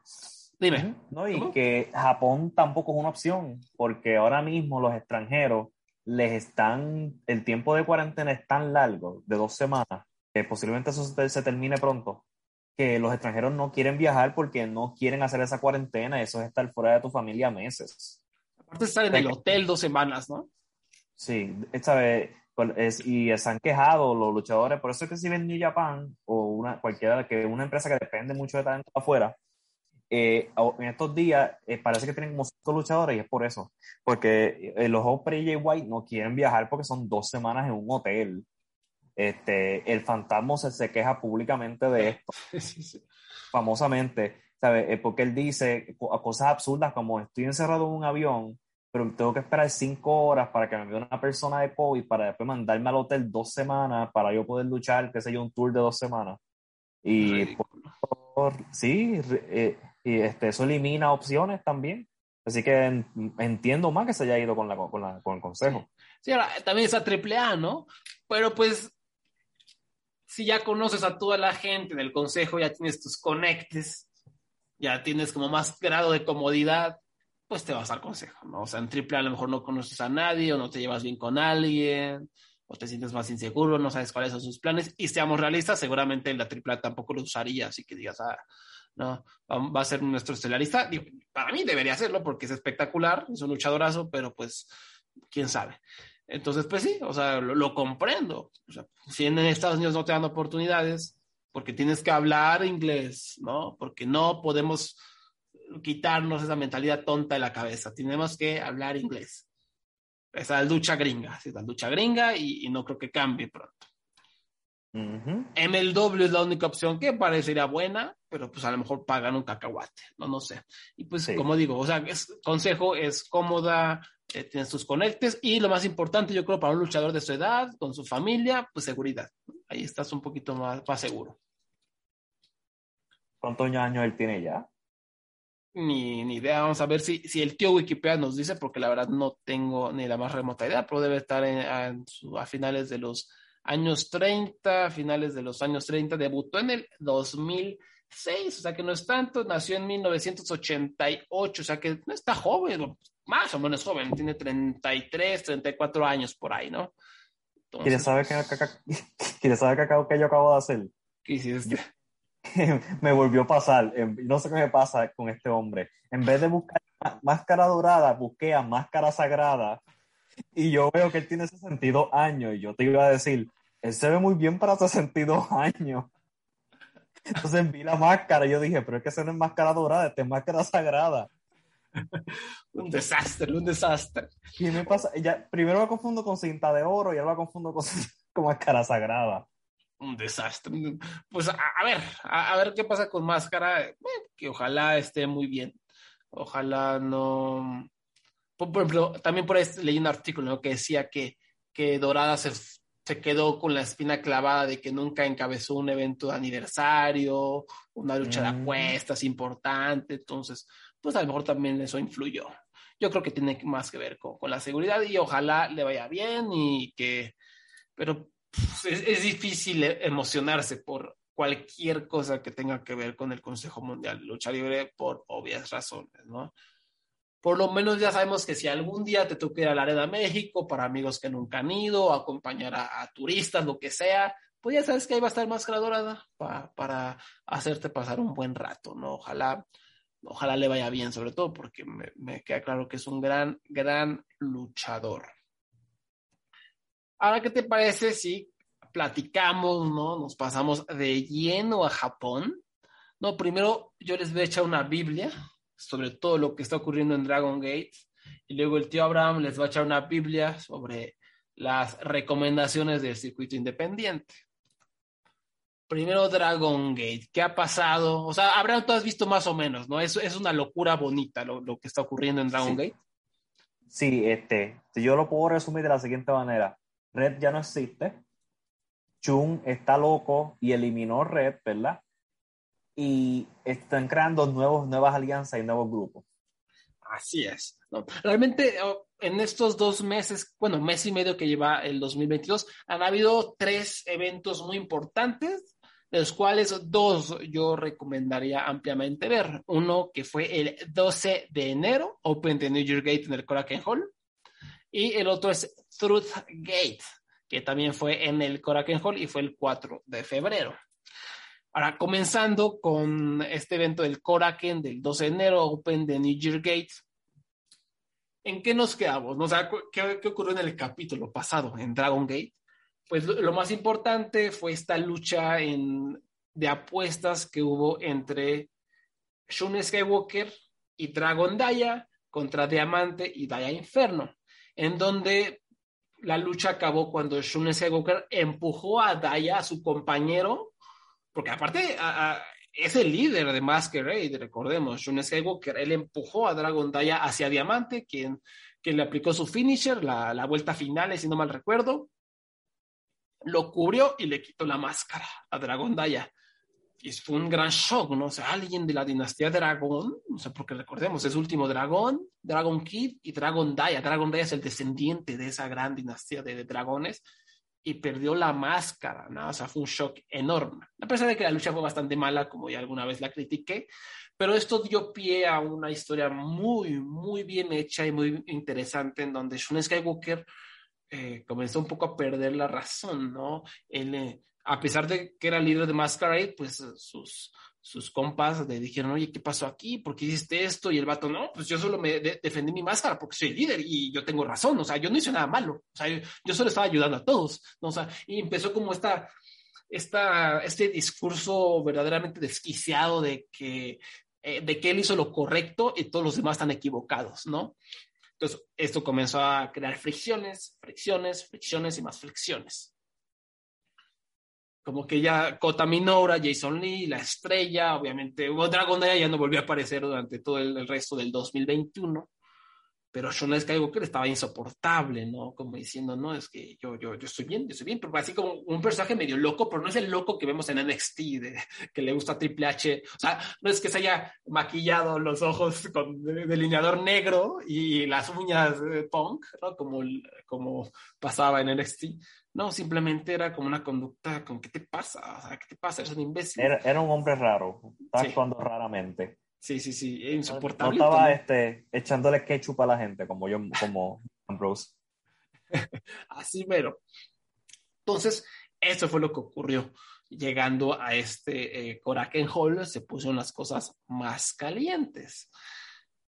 Eh, primero, eh, lo más importante, digamos, que ocurrió fue en el que parecía iba a ser el evento estelar de esa velada, que les fue, fue la lucha más awkward, la lucha más incómoda que, se puedan imaginar, donde Masquerade, Jason Lee, Minora y Sean Skywalker tenían que defender el campeonato de tríos contra R.E.D., Eita, Hyo y Kaito Ishida. Ahora, ambos equipos se odiaban. O sea, Jason Lee y Minora veían a Sean Skywalker con unos ojos de pistola y aparte Shun estaba tan loco que incluso antes de esta lucha, durante la entrada, si alguna vez ustedes no vieron a Masquerade, ellos entran con estas máscaras de carnaval, eh, tipo este, la película de Nicole Kidman y... Ice White Shot. Eh, Ice White Shot, ¿no? muy bonitas las máscaras con su atuendo. Entonces, todos con las máscaras puestas, a Jason Lee, Taminora, Shun, La Estrella, Dragon Daya, se paraban en el ring, se acomodaban con las máscaras y al mismo tiempo se las quitaban. Después del incidente en el que Shun le hizo perder la máscara a Dragon ya nadie quería hacer eso. O sea, Shun como que trae las máscaras y, se las obligaba a ponérselas. Pónganselas, pónganselas. Ya, no, vete al carajo, te odiamos, ¿no? Quítate aquí. ¿no? Y, en la entrada de esta lucha, Jason Lee también era con una cara de que se lo quieren agarrar a golpes. Y Shun, como un loco, eh, se trajo todas las máscaras y las puso en el ring como si no estuviera solo, ¿no? Y él continuó haciendo la entrada como si nada, ¿no? Eh, desquiciado totalmente. Y del otro lado, Eita, Hyo y Kaito Ishida, pues también traen un pique brutal porque como que el resto de R.E.D. es Vikento, Hyo, eh, Diamante, que estaba de regreso en México, entonces no estuvo en ese show, Bibi Hulk, Kai, que como recordarán es el campeón mundial, el Open de Trinity Champion, todos como que traen pique con Eita, como que estar hasta su madre, y Eita también anda muy grosero, como que los hace a un lado, no los toma en cuenta, lo mismo estaba pasando con Kaito Ishida, hay un... entonces toda la lucha fue súper incómoda, porque eran dos equipos que se odian a sí mismos, pero tenían como que fingir que quieren luchar por este, este campeonato de, de tríos. Y al final, lo que ocurrió es que Kota Minora accidentalmente, mm, medio accidental y medio no, le pegó a Shun con uno de esos cajones que, que, que en Dragon Gate, lo noqueó, lo cubrió Hyo, si no mal recuerdo, y perdió los campeonatos eh, Masquerade. Lo que pasó aquí, obviamente Shun Skywalker se paró todo enojado y dijo, no, ¿qué les pasa? Discúlpate, ¿no? Y empezó a gritarle a Kota Minora, discúlpate, discúlpate, como un absoluto desquiciado, ¿no? Eh, siguiendo lo que ha estado haciendo su personaje discúlpate, discúlpate, discúlpate, no, y Kota Minora, ¿qué te pasa, carnal, no? Entonces ahí se armó el pleito bastante gordo, Hyo entró al ring y le ofreció la mano a Shun Skywalker, le ofreció unirse a Ridi y Shun aceptó. Entonces entre todos empezaron a pelear y ya que andaban en esas, pues también Aridi, o sea, Hyo, Shun Skywalker, eh, y Kai empezaron a atacar a Eita y a Kaito Yoshida les acabo de decir que traen pique, pues aquí se terminó ese pique. Entonces ahí los expulsaron, ¿no? Creo que si fue Hio o Kai quienes tomaron el micrófono y dijeron, ustedes dos se me van, ¿no? Entonces los expulsaron de R.A.D. A la noche siguiente, que también fue en el Korakuen Hall en Open de New Year Gate, ya anunciaron formalmente que R.A.D. deja de existir. No, no fue el siguiente, fue el mes siguiente. E, en Truth Gate, que R.A.D. deja de existir y ahora se llaman C-Brats, con Z, Z-Brats. Entonces, básicamente es lo mismo que R.A.D. menos Eita, menos Kaito Ishida, pero con Shun Skywalker. Y su atuendo es como rojo con amarillo, está bastante bonito. De hecho, a Shun Skywalker le queda espectacular el nuevo atuendo, se ve como un killer y la verdad es que ha hecho un gran trabajo como rudo. Pero antes de todo eso, no me adelanto, llegó el gerente general Río Saito y anunció que todavía no acababa la velada porque faltaba una lucha. Todas las luchas de esta velada fueron sorpresa, entonces la gente no sabía qué onda cuando, cuando se acababa el evento y dijo, no, Horta es Vikento, que es líder de R.E.D., acaba de traicionar a Eita y todo, va a defender su campeonato del Open de Bravegate ante Dragon Daya, que era su regreso. O sea, era la primera vez que Dragon Daya aparecía desde perder la máscara y regresó todo alegre, trae como este personaje medio skater, no, no tanto Darby Allen, Simplemente parece un chavo que le acaban de regalar su patineta y anda todo feliz, ¿no? Entonces, y la verdad está bastante rostro, está rostro como para los, para tipo idol japonés, ¿no? Como para las morritas. Siento que, que va, va, a pegar este muchachón. Y pues esta lucha duró un minuto 30 segundos, literalmente fue eh, Dragon Daya entró hecho un loco, empezó a atacar a Esvikento y cuando Esvikento intentó hacer trampa con ellos sus amigos, llegó Daya Inferno, que ya se desenmascaró y es eh, Yuki Yoshioka, quien recordarán, estuvo de excursión también en México junto a Shun Skywalker eh, durante la pandemia, también un gran luchador. Entonces, ya que se quitó lo de Daya Inferno, dice, me voy a aliar contigo, Dragon Daya, y le ayudó a ganar este campeonato. Y fue un gran momento y toda la gente estaba muy feliz y fue una gran celebración. Entonces, fue, o sea, lo que pasó en estos última media hora de, Open de, New Year Gates fue tremendo. O sea, se desbandaron dos facciones, una nueva se creó, es Vikento perdió el campeonato, Dragon Daya regresó y formó una alianza. Y de hecho, al, día siguiente, en Open de New York Gate, Dragon Daya y Yuki Yoshioka retaron por los campeonatos en pareja. a Gio y a Svikento y se los quitaron, ¿no? O sea, Svikento en cuestión de 24 horas perdió sus dos campeonatos, el de parejas y el Bravegate. Y al contrario, pues Dragon Day y Yuki Oshoka súper encumbrados, que también Yuki Oshoka trae un físico impresionante, está rostro, y, también parece que traen algo ahí muy interesante. Tienen bastante química, repito, ya son campeones, entonces se vienen cosas buenas. De ahí fuera, algo, algo importante que también ocurrió en estas dos fechas, a lo mejor no tan importante en términos de, story, eh, de storylines, de historias, pero creo que vale mucho la pena destacar, es que los veteranos estuvieron teniendo varias luchas contra la nueva generación, los nuevos chavos, que vienen con todo. O sea, estos chavos, es increíble lo que hace Dragon Gate con, con los novatos. ¿no? En este caso tenemos a Takumi Hayakawa, a los hermanos Ihashi, que, que incluso por ahí estuvieron nominados a los premios Lucha Jovers, por supuesto está Ryo Fuda, Shoya Sato, y tienen un montón, un montón de potencial. O sea, yo cada vez que los veo me impresiono. Está Takuma Fujiwara, también se me olvida, también con un brillante, brillante futuro. Y no solo, no es como New Japan, que están ahí los John Lions en el calzón negro, no, aquí los pueden luchar y nunca ganan, ¿no? Nunca, nunca ganan, pero cada vez están más cerca y son aguerridos y demuestran mucho, mucho potencial. De hecho, mi lucha favorita del año, del año, fue en Open de New York Gate en el 12 de enero, que fue Don Fuji, Mochizuki, Shuji Kondo y Yasushi Kanda, o sea, los veteranos, a los abuelitos mamados, derrotando a los Young Boys, ¿no? a los Ihashi, a Shoya Sato y a Takumi Fujiwara.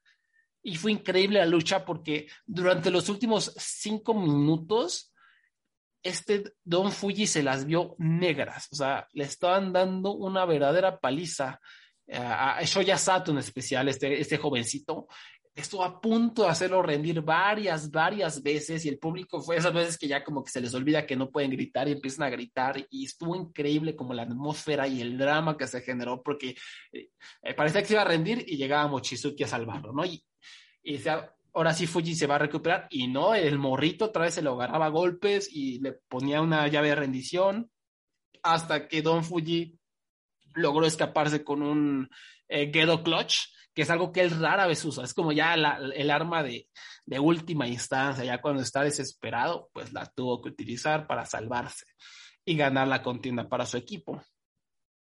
Pero, pues esto ha continuado, ¿no? O sea, Don Fuji tuvo una lucha mano a mano en febrero con Shoya Sat, donde obviamente le ganó, procedieron una, una, una paliza entre los dos. Y de hecho, al final estuvo muy gracioso porque, pues, eh, Don Fuji derrotó a Shoya Sato en cinco minutos y, pues, reconoció el talento de Shoya y le ofreció ser su compañero de equipo. Dijo, vamos a ser equipo, carnalito y le ofreció la mano y Shoya Sato dijo, ni madres. y, y, lo dejó así con la mano extendida como por dos minutos, se quedó así congelado en el ring de Fuji. Fue un momento bastante cotorro. Y además de todas estas historias que nos hacen ver las grandes fortalezas de los morros, pues, repito, está todo lo de arriba, todas las nuevas rivalidades, porque como acabo de mencionar, Kota Meinora, que también es uno de los jóvenes que está con todo, hace tres, cuatro años estaba junto a Sean Skywalker, junto a Yuki Yoshioka en el Mochizuki Dojo, ¿no? Donde, digamos, fue esta facción creada para reivindicar a los chavos que, que venían de esa transición rara cuando Shima se fue de la empresa, como que se quedaron un poco perdidos y el booking no sabía qué hacer con ellos, pues el Mochizuki Dojo se creó como para restaurarlos. ¿no? Obviamente Masaki Mochizuki era su, su líder y pues los ayudó muchísimo. Y ahora lo que están haciendo estos jóvenes es increíble. Kota Minora ahorita trae un super físico, trae una mejoría increíble en cuanto al cuadrilátero y ya trae un carisma muy, como, muy interesante. O sea, todavía no llega al, a los topes de carisma de Yamato, de como guapo, carismático, medio silencioso, pero para, hacia allá va, como que ella desarrolló esa presencia que yo antes no le veía, y repito, en el cuadrilátero es muy, muy bueno el buen Kota Minora. Y pues este vato pues se quedó sin facción, porque como repito, pues Sean Skywalker se volvió loco, entonces Naruki Doi durante los últimos el mes y medio ha estado intentando reclutarlo a su nueva facción, dice, no, pues es que quiero, o sea, mi objetivo es recuperar ese, como decía, 80 o 90% de, de audiencias femeninas, porque para los que no sepan, Dragon Gate siempre ha sido una, la empresa de lucha de todo el mundo más querida por mujeres. O sea, es la más popular entre mujeres. Ahí. Y, y si ustedes ven cualquier show de Dragon Gate, hay un montón de mujeres en el público aplaudiendo y todo eso. Entonces, como que digamos, el objetivo de todo es tener a gente guapa en, su facción, ¿no? Que además sea talentosa para acaparar al, público femenino de Dragon Gate, ¿no? Y, subir otra vez esa, esa demografía en, la compañía, que me parece, me parece es, divertido porque dentro de Kayfabe tiene sentido, es gracioso, pero también fuera de él pues es importante, ¿no? Eh, ser fiel a esa demografía y darles buen contenido.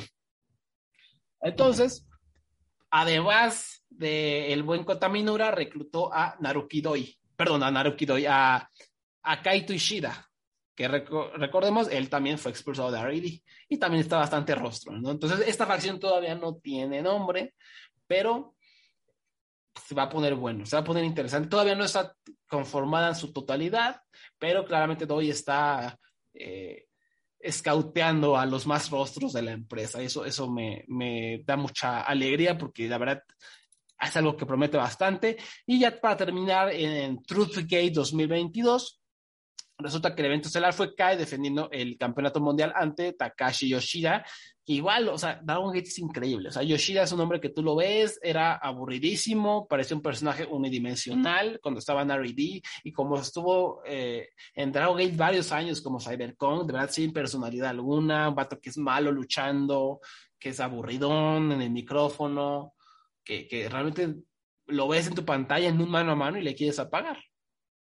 Pero en el 2021, después de que fue expulsado de R&D, adquirió este nuevo gimmick, ese personaje de ser como influencer de YouTube, no tanto como influencer, como estrella de las redes sociales, donde es muy carismático y hace videitos, y dice que está con la novia, pero la novia nunca aparece en sus videos, y todo eso ha gustado mucho al público japonés, entonces se encumbró Yoshida orgánicamente con ayuda de eso, y ha tenido varias historias importantes en los últimos meses, y aquí lo que estuvo también chistoso es que después de perder la lucha fue cuando Naruki Doi salió para reclutar formalmente a Kota Minoura y reclutar formalmente a Kaito Ishida. Y Takashi Yoshida, que si lo han visto está bastante feito, agarra y está todo emocionado en el cuadrilátero, no, pues ya estoy listo para unirme a tu facción, doy, ¿no? Yo ya, yo soy todo un macho, literalmente uso la palabra macho, ¿no? Yo soy un macho y encajo perfectamente en lo que quieres buscar de la demografía de las mujeres, ¿no? Y Naruki dice, no, chavo, no, gracias, vete para allá, ¿no? Mejor me recluta a Kaito Ishida, ¿no? También fue un momento muy divertido que el público estaba muy, muy feliz. Y, y creo que de eso fue todo, ¿no? Entonces, realmente hay una nueva facción en Sea-Brats, que es eh, los ex-R.E.D., más Shun Skywalker. Eita está ahorita en una rivalidad extraña, intentando vengarse de R.E.D., y le está ayudando Josuke Santa María, que es una persona con la que tiene mucha, mucha historia de, hace años. Eh, está todo lo de los chavos encumbrándose, luchando de manera increíble, y por supuesto está la nueva facción de Doi, que yo estoy fascinado con eso. Entonces, está muy divertido Dragon Gate las luchas han sido muy buenas, los eventos se pasan como agua en general. De repente hay tu último dragón haciendo sus payasadas, pero la verdad es una empresa con buen booking que está creando estrellas a un ritmo desenfrenado, de verdad es asombroso. Y no solo estrellas que es tipo MJF, que solo es bueno para el micrófono, no, son estrellas que son buenas en el cuadrilátero, que tienen presencia, y que realmente tienen un rumbo en la empresa totalmente definido, o bueno, medio definido, por lo menos se ve que la empresa sabe del futuro que tienen sus chavos, ¿no? Entonces, creo que todo bien, todo bien con Dragon Gate. Por ahí lo de Kai como campeón todavía no me termina de convencer porque no es el mejor luchador, pero en cuanto a trabajo de personaje, ahí, ahí la lleva, ¿no? De hecho, es muy divertido verlo ahí este, entrando, metiéndose con los fanáticos, dejándolo que, que, que, vean su campeonato y toda la cosa. Entonces, pues sí, hay un poco de todo. O sea, para los que gusten de historias bien hechas, no tan telenovelescas, más de anime, a lo mejor, pues Dragon Gate es la empresa. Y repito, cuando suena la, la, campana, fenomenal. O sea, están haciendo un gran, gran trabajo. O sea, Dragon Daya, Kota Minora, Yoshoka, Casey, Jackie Funky Kamei está eh, como siempre, siempre entrega buenas luchas. Incluso Yamato lo he visto tener mejores luchas últimamente que en sus últimos dos años. Eh, Shun Skywalker, repito, como rudo se ve muy, muy bien. O sea, lo, poquito que, le hemos visto, que han sido básicamente dos luchas, se ve muy, muy bien el muchacho. Y pues a ver, todavía está por ahí Jason Lee volando, a ver qué hacen con él. Big Boss Shimizu, en cuanto quieran, le pueden poner un, un cohete en la espalda y hacerlo campeón porque está encumbradísimo y personaje que le dan, personaje que, que convierte en oro. Entonces, eh, eh, todo bien con, con, Dragon Gate, una empresa segura, saludable, sigue siendo la, la número dos en Japón, sigue acaparando demografías de niños, de hombres, de mujeres, de una manera muy orgánica y muy bien balanceada y es una maravilla. O sea, Dragon Gate es una maravilla. Para los que dicen que Stardom es la empresa número dos del mundo, no están perdidísimos. Es Dragon Gate y va a ser por mucho tiempo por todo lo bueno que están haciendo. Y ahora sí, Abraham. La, pregunta es: tengo una pregunta Dragon Gate. ¿Tú crees que Doi me contrataría a mí para su equipo? No, chavo. Yo creo que no. Sí necesitas estar muy, muy rostro. Muy, muy, muy rostro. O sea, a lo mejor a un a un Ricky Martin, a lo mejor, ¿no? Un William Levy. No sé si sí, aplican. Eso es triste. Yo, iba a decir, yo, yo, te iba a decir que a ti te podrían contratar, pero ya vemos cómo estamos aquí las cosas. Sí, no, tampoco, tampoco. O sea, hay rostro, pero no tanto. O sea, Kota Minura está en un escalón muy arriba, muy arriba. Sí, son dioses. Nosotros, somos unos meros, meros mortales. Amo, amo el concepto de esa facción. Lo amo y además qué talento. O sea, ya saben que Doi es mi luchador favorito después de Mochizuki en Dragon Gate y que reclute a toda esta gente. Ah, reclutó a Kaito Ishida, que también es como mi tercer, cuarto luchador favorito de la empresa. Entonces, qué felicidad. Estoy, estoy harto feliz, harto feliz. Pero cuéntame, Abraham, ¿qué, luchas indie nos vienes a recomendar? Hay muchas joyitas. Tenemos por ahí el Psycho haciendo las suyas. Psycho sí. Yo estuve la, la pasada semana viendo lucha libre indie, porque pues eso es lo que uno hace cuando, cuando ve demasiada lucha libre este, en el show If, If I Die de GCW, sí, voy a recomendar algo de GCW. Sí, Kevin Hill, Kevin Gill está ahí, pero... Sí. Este, el gringo loco luchó contra Psycho Clown. Estoy seguro que, me imagino que en la cuenta de Twitter tú mencionaste que Psycho Clown se dio un luchón en los Estados Unidos. Y sí, él lo hizo. Este, mi única queja de la lucha es que GCW es el peor poniendo sonido, así que yo esperando la canción de Psycho Clown y, no, y casi no la escucho. Tuve al público volviéndose loco, un público que está viendo esta lucha hardcore como las, esto parecía una lucha estilo evento estelar de triple manía que, que, hemos visto en los pasados años, que se dan con todo, están sangrando, se tratan de romper este, la, la máscara, este, parecía una, que había una lucha de apuesta o algo porque estaban dándolo todo 100%. Psycho Clan voló a Estados Unidos y, dijo, yo voy a darlo, yo voy a dar 200%. Y cómo no. Y el público estaba, estuvo de principio a fin metido en esta lucha. Este, duró un poquito de más, eso sí. No sé si tú la viste. No, no la vi. Eh, llegó un momento que, en que tú estabas diciendo, ok, que es próximo, pero a mí me gustó. Duró como 25 minutos me, alegra mucho que ahora sí Gringo Loco lo estén buscando más, ya se lo va a traer AAA por fin, ¿no? El, el, dios de las bases, la verdad es que es un hombre que ha estado ahí talachándole en MLW, como que nadie se animaba a agarrarlo. Y qué bueno, o sea, que se le estén dando más oportunidades. Incluso va a tener en WrestleMania Weekend su show, ¿no? Como titulado con su nombre de Gringo Loco The World on Lucha, me parece que se va a llamar. Y también lo de Psycho Clown, ¿cómo ves? O sea, el vato es el as de AAA. Digo, a lo mejor no le pagan tan bien, o sea, no tengo idea cuánto le paguen, a lo mejor no le pagan lo suficiente, a lo mejor podría estar cómodo con lo que le paguen, pero no, él se, él se va a, Estados Unidos, se sale de su zona de confort, se pone a talacharle en GCW, que, que es medio feita, complicada, ¿cómo nos las pasamos hablando feo de GCW? Qué malos somos. pero, viste, ellos se lo buscan. Sí, pero, Ok, la primera, Psycho Clown lo volaron para el show en el Hammerstein Boardroom, TCW, y lo pusieron en el pre-show en una Battle Royale. Y eso me explotó la cabeza porque sí, sí, sí. para ponerlo, y cuando, y cuando se eliminó, ni, no, ni se vio en cámara, ¿ok? So Psycho Clown fue allí a que lo tiraran por la cuerda.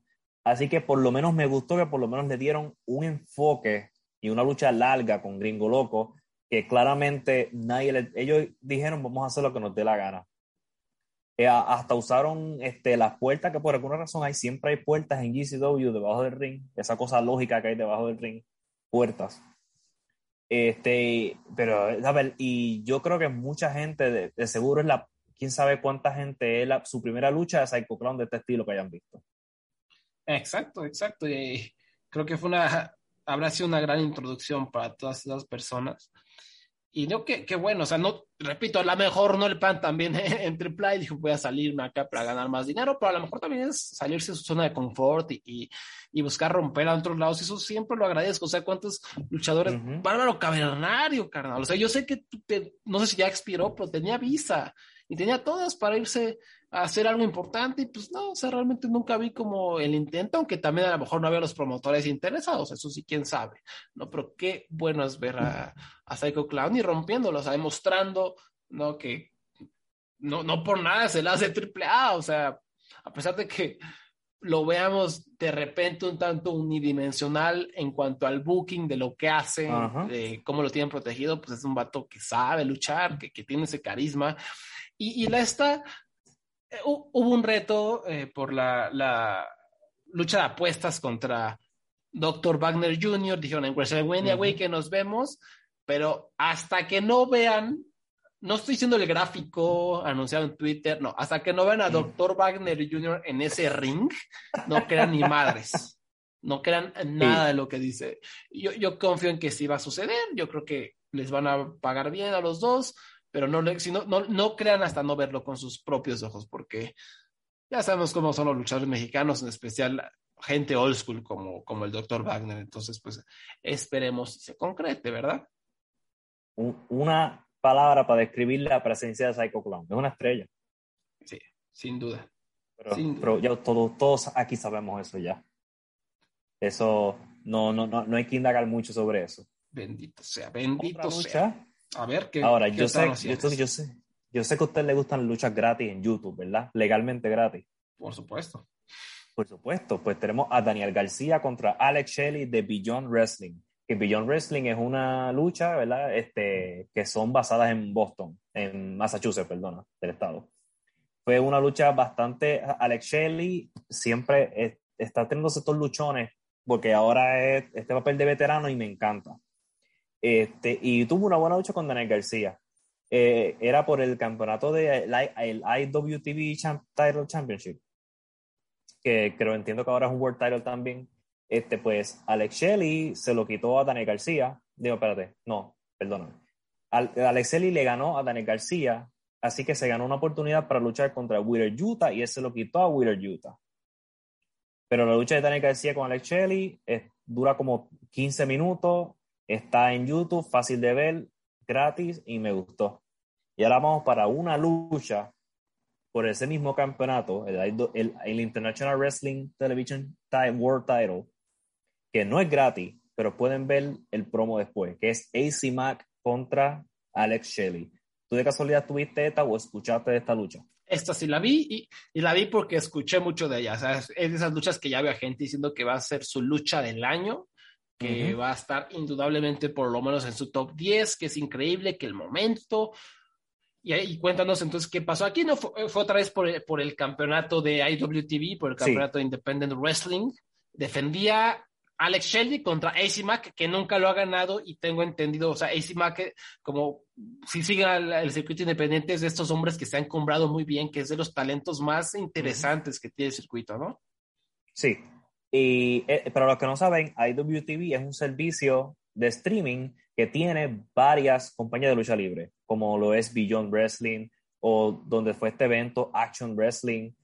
Son varias empresas y entonces el campeonato del IWTV title es defendido en, los en las diferentes empresas, como estilo NWA, cuando ya en los, en los años miles en los 1900. Y me, encanta, ¿eh? me encanta este sistema que, que, hacen de defender ese campeonato, me parece muy interesante, que además permite darle luz a, varios talentos. Sí, y, y, a empresas también. porque esto está viajando por todo Estados Unidos. Y lo interesante, ok, la Alex Shelley y AC Mack tuvieron una, una tremenda lucha, eso sí. Eso, ¿saben? No se los quito y el ganador es AC Mack, se convierte en campeón. Pero lo que hace este momento especial este, este show fue en Georgia, en el sur de los Estados Unidos. Y esto es un hombre negro, abiertamente gay, que ganó por primera vez un campeonato mundial en los Estados Unidos. Este, y, y, no solo eso, lo que hace también en momento especial es que tienes a un público que estaba muriendo porque ese hombre ganara. E, esa, muchas veces tú estás viendo eventos de lucha libre y tú piensas, ah, este, el público siempre le va a alguien. Pero hay veces que tú te das cuenta que hay un apego especial con el público. Como te diría el público de Hangman Page con los, con los fanáticos de AEW, ¿verdad? Uh ese apego de AC Mack con esos fanáticos de Action Wrestling en Georgia, e, esos hombres, esos fanáticos hasta repetían la introducción de él. Y la historia es que AC Mack dice, ustedes no me han dado las suficientes oportunidades porque yo soy del sur de los Estados Unidos. Ustedes no quieren venir para acá a defender la correa. Pues ¿sabes qué? Yo le voy a quitar ese campeonato a Alex Shelley. Entonces, él entra, él es un héroe, Alex Shelley entra, es odiado, él actúa como, tiene una super actitud horrible, porque vamos, es un profesional y sabe lo que hace. Sí, sí, sí. Es completamente odiado a pesar de ser un veterano. Este, una lucha donde Alex Shelley domina bastante y ese, pues, pues esta es la magia, porque esta gente es llevarle a un, a un éxtasis a la gente porque quieren que este hombre gane. Y hasta que eventualmente AC Mac le cuenta 1, 2, 3 y es una de las mejores reacciones que tú vas a ver este año. Ese edificio se quería caer. Y yo le diría a ustedes que si no tienen acceso a esta lucha o no tienen el tiempo, que por lo menos vean el promo que hubo después de esta lucha.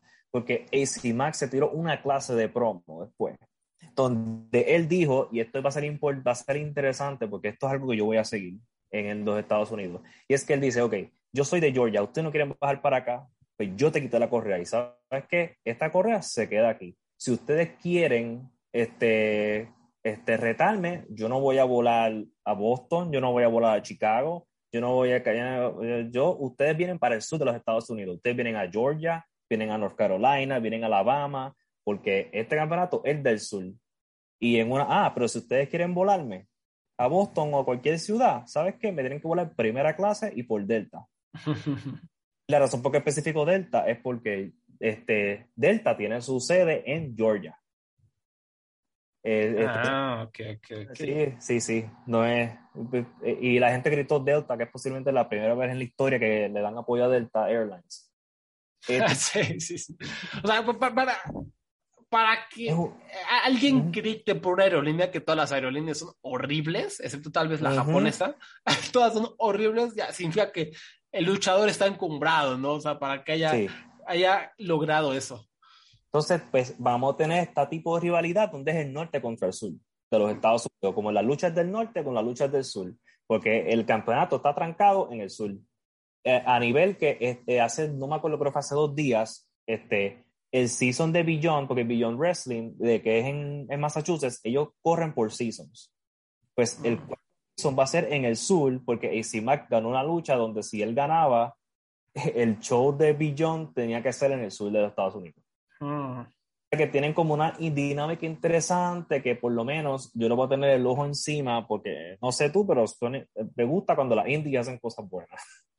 Sí, sí, y qué bueno, o sea, que estén aprovechando también este campeonato, que repito, me parece una muy buena idea. Y ha sido muy interesante ver esto, el sur contra el norte, cómo lo están manejando, lo encumbrado que está Isima, que es una estrella totalmente, que lucha muy bien, y qué bueno que también Alex Shelley hizo su, su papel. La lucha a mí, yo, yo cuando vi no me gustó así tanto para decir que va a ser mi lucha del año, pero también no tenía como todo el contexto de, de lo que estaba pasando y eso, ¿no? Ya que lo lees ah, no, pues sí, sí está pesado y sí me ayuda a dar todavía que me gustara un poquito más, ¿no? Y sí la recomiendo muchísimo. Eh, creo que por ahí luego IWTV tiene muestras gratis, así de sí, cinco días gratis, un día, una semana gratis y eso. Sí, ellos tienen hasta, ellos, ellos tienen hasta empresas de St. Louis. Este, obviamente su concentración es Estados Unidos. Y, este, y vas a ver muchos de los luchadores que tú ves en televisión, en AEW, por ejemplo, dan, se dan su vuelta por esa compañía, que, o sea, que si te interesa alguna de ellas, puedes entrar por el luchador que conoces y ves el show para ver qué es lo otro que tiene. E, e, esta de Alex Shelley contra, contra AC Mac es Action Wrestling. sí. muy bien. Entonces, para que ahí lo anoten. Entonces, ¿qué más? ¿Qué, qué más tenemos? Ahora vamos a, a, hablar del hombre, de un hombre controversial este, pues, porque es un idiota. Estamos hablando de Will Ospreay. Que tuvo dos, dos, luchas interesantonas, ¿no? En las últimas semanas. Sí, en diciembre tuvo una lucha contra Amazing Red en House of Glory, que es una empresa en New Jersey, que House of Glory es una escuela de lucha libre de, de Amazing Red y también hacen su show. Eh, este, como saben, Osprey, uno de sus héroes de Amazing Red, ellos han luchado solamente una vez en New Japan que fue en Seattle ese show, pues ellos tuvieron otra lucha ahora en diciembre pasado, pero esta vez Osprey en su papel de rudo, que está espectacular. No, no lo digo solamente porque es un idiota. Este, estamos, hablando, de habilidad luchística aquí. Y también tuvo en enero una lucha contra Michael Oku en Refro en Inglaterra. Ahora, yo quiero mezclar estas dos luchas este, porque son excelentes las dos. Yo, la de Osprey contra Oku dura 40 minutos y yo no lo sentí. Osprey contra Amazing Red dura unos 23 minutos. Yo tampoco lo sentí. Y el Osprey tira unas clases de, de, de performances que están, sabe, que se demuestra, sabe cómo ha crecido como luchador. Especialmente el final de las dos luchas. El final de las dos luchas fue excelente, especialmente la lucha contra Osprey y Oku. No sé si puedo decir spoiler de ese, de ese fin. Este, ¿tú tuviste la de Oku o no? No la vi. Ok, pues Oku contra Osprey al final, okay, obviamente Osprey gana. Es la manera como gana, que este, la, la, cosa, la historia lucha es que Michael Oku no puede rendirse, ¿sabes? Pues, ningún compañero de él puede tirar una toalla blanca para parar la lucha en cualquier momento. Así que Osprey, como es un cabrón y no quiere aceptar, no quiere simplemente ganarle, él quiere lesionarlo, eliminarlo, y le hace, le hace más de, de siete sling blades frente a su novia y frente a su familia. Y el público quería matar a Osprey en este momento. Eh, eh, su, para mí su desempeño ha demostrado como ha crecido mucho como luchador, especialmente cuando ha estado fuera de, de, empresas grandes el año pasado. Porque él ha estado en New Japan Strong, que no creo que mucha gente lo vea. Ha estado en, la, en Rev Pro, que no mucha gente lo ve. Además en las independientes de Estados Unidos que lo contratan. Eh, y por lo menos muy positivo el, el desempeño. Son dos luchas que yo recomiendo. La de Missing Red está gratis en YouTube y la de Osprey Roku está en el servicio de, streaming de Rev Pro. Y ahora, la última lucha. Nick Wayne contra Joey Janela de Define Wrestling, que está Defy Wrestling en, que está basado en Washington, cerca de Seattle. Eh, ¿Tú conoces la leyenda de Nick Wayne? No, no, a he, escuchado como cosillas, pero realmente eh, casi no, nunca he visto luchas de este hombre o, si lo veo como que pues, no me llama la atención y, lo quito, lo adelanto. A ver, cuéntame. Te entiendo por completo porque Nick Wayne es un chico de 16 años. Su padre es Body Wayne, que Body Wayne es un luchador que ahora es entrenador. Y uno de los estudiantes de Body Wayne es Brian Álvarez, que, mm. que, este, que, hasta ahora mismo, ve, este, los que escuchan este F4W Online saben quién es él, amigo de, que tiene una relación de amor y odio con Dave Meltzer en el podcast. Nada, eso es otro podcast, pero el de nosotros es mejor, nada.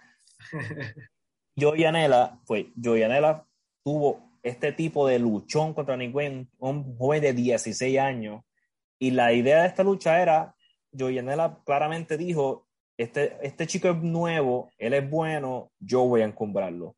Y es el, es el tipo de lucha indie que depende, es depende si te gusta este estilo. Si te gusta este estilo donde se dan 10.000 bombazos, se dan con todo y como quiera se levantan, pues este, si no te gusta ese estilo, si tú eres el la persona que después que caen cuatro veces en la cabeza se levanta en el, en el 2, y tú dices, ah, en serio, podemos acabar la lucha, pues no te va a gustar esta lucha.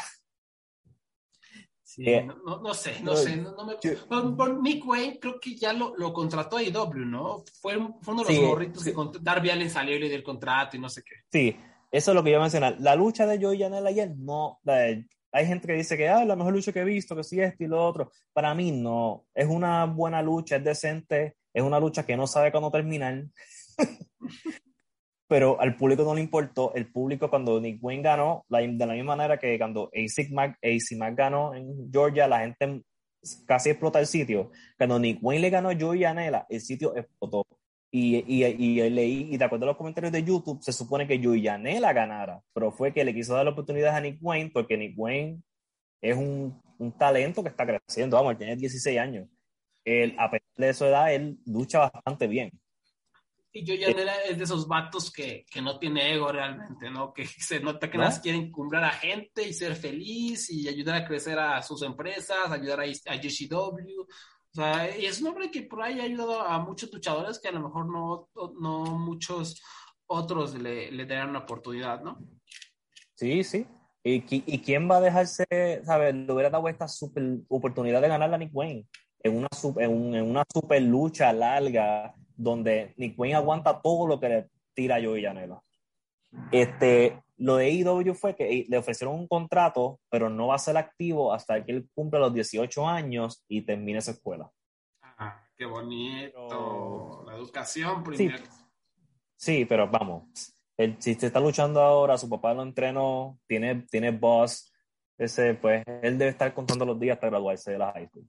No, y lo que, lo que se hace Brian Álvarez, este, pues bajita la mano, es un hombre que tiene un micrófono, literalmente tiene como la plataforma para, para hacer ruido, ¿no? Entonces, no, estoy diciendo que todos los Wrestling Observer Radio él vaya a salir y decir, Nick Wayne es lo máximo, sino que poco a poquito puede ir diciendo, ah, es un talentazo este chavo, ah, qué buena potencia, ¿no? O sea, son cosillas que de alguna manera u otra te, te ayudan, ¿no? A darte a conocer eh, por otras partes, ¿no? Y eso pues también le, puede ayudar. Sí, sí.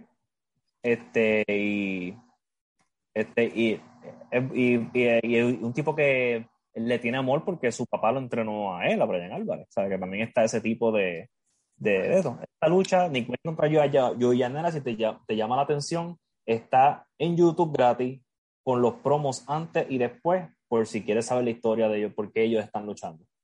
Pues ahí está, ahí están las recomendaciones y ahora nos pasamos a Japón, donde antes de hablar de Tokyo Pro, simplemente quiero hacer un, no sé, mencionar y hacer festejo de que Keiji Muto está lesionado, se va afuera, deja vacante el campeonato y ojalá no regrese, así lo digo, no regrese, señor Muto, porque es un cáncer para Noah, no se deja cubrir, no se deja perder, no encumbra a nadie, es cáncer para la lucha libre ya este señor. O sea, ya, ya pasó como a esta etapa en donde ya no te acuerdas de su legado y del gran muta, ya te acuerdas del viejito asqueroso que no se deja perder, ¿no?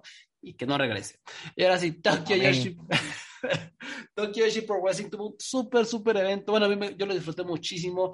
La verdad es que cada vez que veo Tokyo Pro se me pasa como agua. Es fácil de ver, tiene buenas historias, tiene mucho talento. Las luchas no, no, no duran demasiado, duran lo justo. Y pues aquí me la pasé muy bien. Fue el evento, repito, se llamó Positive Chain. Se llevó a cabo el 11 de febrero, o sea, hace apenas algunos días. Fue en el Korakuen Hall. Voy a hacer un repaso rápido. Eh, Moka Miyamoto derrotó a Arisuendo, que son dos morritas de las novatas, digamos, que están comenzando a, hacerse de un nombre, que ahí van eh, comenzando su carrera. La verdad es que tienen mucho talento, todavía se ve que están medio verdes, que les hace falta un poquito como de posicionamiento, pero van bien, ¿no? Esta lucha fue como rápida, fue como feroz, Boca Miyamoto me gusta mucho, de repente saca unas movidas como de karate que, que, me llama mucho la atención, me encanta su vestimenta como entre moderna y tradicional, está, está, está muy interesante. Después, una lucha que no vi, que fue Hipermisao, Ram Kaicho y Mahiro Kiryu derrotando a Asuka, Haruna Neko y Kaya Toribami. Detesto a Haruna Neko, o sea, me, me encantan los gatos, pero una luchadora que tiene unas garras de gato de peluche, no, no sé, no lo detesto. Y esto era comedia, entonces no lo vi. Después Yuki Arai derrotó a Susume. Susumi está haciendo cosas súper interesantes. También es una gran, gran luchadora que cada vez que la veo mejora. Y Yuki Arai, lo mismo, es una novata, digamos, que está siguiendo, digamos, los pasos un poco de Maquito y está subiendo como la espuma. De hecho, tras ganar esta lucha, esta Yuki Arai más adelante retó a Maquito por el campeonato internacional. Y es que ha, ido acumulando una serie, una seguidilla de resultados interesantes. Y esta lucha fue la lucha que tienen que ver de todas estas, que hubo varias buenas, pero esta estuvo impresionante. Yo fui con cuatro estrellas y un cuarto, hasta incluso le coqueteé con darle más, porque de verdad fue muy, muy buena, fue dramática. Al final el público ya estaba haciendo mucho ruido. Y, y, y, de verdad te hace ver el futuro y, y lo bien buqueado que, que está Tokyo Pro. O sea, además de las historias, además de tener como un núcleo emocional muy palpable, tiene a todas estas jóvenes surgiendo, surgiendo, encumbrándose orgánicamente con las oportunidades y que luchan bien, o sea, no, se sienten forzadas, luchan bien. Y pues Yuki Arai para allá va, o sea, tiene carisma, tiene look y lucha muy, muy bien. Después tuvimos a Neo Bishiki-gun, Sakisama, ya saben, la, la, dueña de los, de los sueños del señor Abraham. Y, Correcto. Y Meisa y Michelle derrotaron a Raku y Pom Haruyuku en una lucha, eh, dos, tres, de repente medio pedorra. Fue una lucha de comedia, me están ahí jugando con la campana y con la rosa de Sakisama y shalala. Al final estuvo interesante. La verdad es que Sakisama tiene una super presencia, de repente se echó así unas poses que, que parece que va a explotar el ring. Y, y Mason Mitchell es una bola de energía, corre por todos lados, lucha muy bien, también le sabe la comedia. Es una lucha que así recomendaría estrictamente, pero es, divertido, para pasársela viendo un ratito. Después se anunció que para la cartelera que van a hacer en Sumo Hall, Tokyo Pro, que va a ser una, una cartelera muy, muy importante, Hikari Noa, una gran luchadora, va a enfrentar a Hikaru Shida, ¿no? Mano a mano. Entonces, buenísima, ¿no? Una una adquisición, digamos así, no por contrato, sino simplemente para esta lucha, muy buena por parte de Tokyo Pro para estar ahí en, el Sumo Hall. Em, y que además, sin duda alguna, va a ayudar a, atraer más ojos occidentales al evento, ¿no? Porque Hikaru Shida ya tiene mucha, mucha fanaticada acá. Shoko Nakajima y las Magical Sugar Rabbits derrotaron a Miyu Yamashita, Nao Kakuta y Marika Kobashi. Una también lucha muy, muy buena, donde, digamos, el, el, conflicto principal era Shoko Nakajima contra Miyu Yamashita. ¿Por qué? Porque van a luchar por el campeonato de las princesas de las princesas, el Princess of Princess, mm, como que no me gusta pronunciar eso, mejor le voy a decir campeonato de las princesas, ¿no? más, más al grano.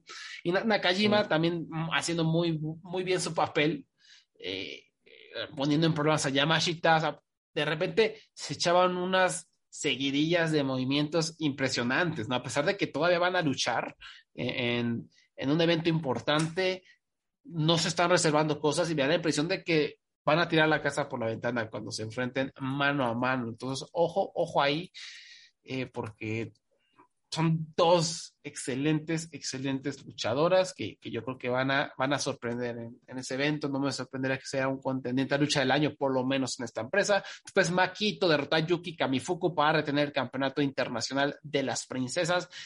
Dos luchadoras que hace un año no eran muy buenas luchadoras, que siempre están sostenidas a base de carisma y a base de presencia, pues han mejorado cada vez que las veo, son mejores en el cuadrilátero. Esto fue muy bueno, 15 minutos que se pasan como agua. Había una historia ahí embebida muy bien desarrollada, muy interesante, porque Makito y Yuki son súper buenas amigas en la vida real y también ante las cámaras. Y pues, o sea, no todos, o sea, mucha química. Y a pesar de que de repente no hacían los, mejores movimientos, sí había como este, no sé, este, esta presencia, este carisma que, elevaba a toda la lucha. Lo, único malo, o sea, lo que por ahí le echó a perder, no, echó a perder, le, le quitó puntos, en mi opinión, es que hacia el final hubo un spot bastante chafa en donde eh, Yuki recibió una llamada de su mamá, o sea, de repente empezó a sonar el celular de Yuki, ¿no? Ella responde eh, y le pasa el teléfono a Maggie, es que mi mamá quiere hablar contigo, ¿no? Y, eh, o sea, fue un spot de comedia súper forzado que, que, rompió con toda la emoción y la estructura dramática de la lucha. Fue así como que, ¿por qué están haciendo esto, no? O sea, lo del celular fue una distracción, ¿no? Pero no funcionó. Y vale, está, está buena, o sea, vale la pena verla. Y después, repito, eh, la victoria de Maki salió Yuki Arai para retarla y eso va a estar buenísimo, buenísimo verdaderamente. Y el evento estelar fue el final del Max Heart Tournament, que era, digamos, para encontrar a las retadoras por el campeonato de las princesas en, el Sumo Hall. La, la, las campeonas son las Magical Sugar Rabbits. Y Daydream, Rika Tatsumi y Miyu Watanabe derrotaron a las Bakaratsu Sister, Nodoka Tenma y Yuki Aino, y fue una muy, muy buena lucha. Son dos parejas que lo saben hacer muy bien. Las Bakuretsu llevan haciendo esto un buen rato y ya, ya se la saben, ¿no? Esto también lo recomiendo. No sé si llega a cuatro estrellas, pero por ahí va. Me parece que, que, que lo hicieron muy, muy bien.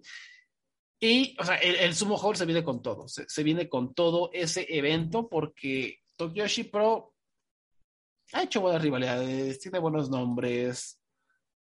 Y a lo mejor soy yo que me encanta esta, estos eventos, que me encanta este roster, que me encanta la manera en cómo desarrollan las historias, pero estoy, estoy muy, muy emocionado por, por lo que va a ser el, el, evento en el Sumo Hall y que por supuesto ya estaremos hablando más de eso cuando se aproxime.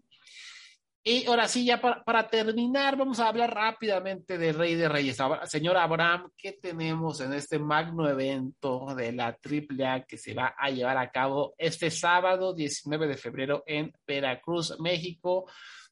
Ya sabemos que tenemos, tenemos el tradicional torneo Reyes de Reyes, pero ¿qué más va a haber en la cartelera? En la estelar por el megacampeonato de AAA. El hijo del vikingo contra Johnny AAA digo, John Hennigan.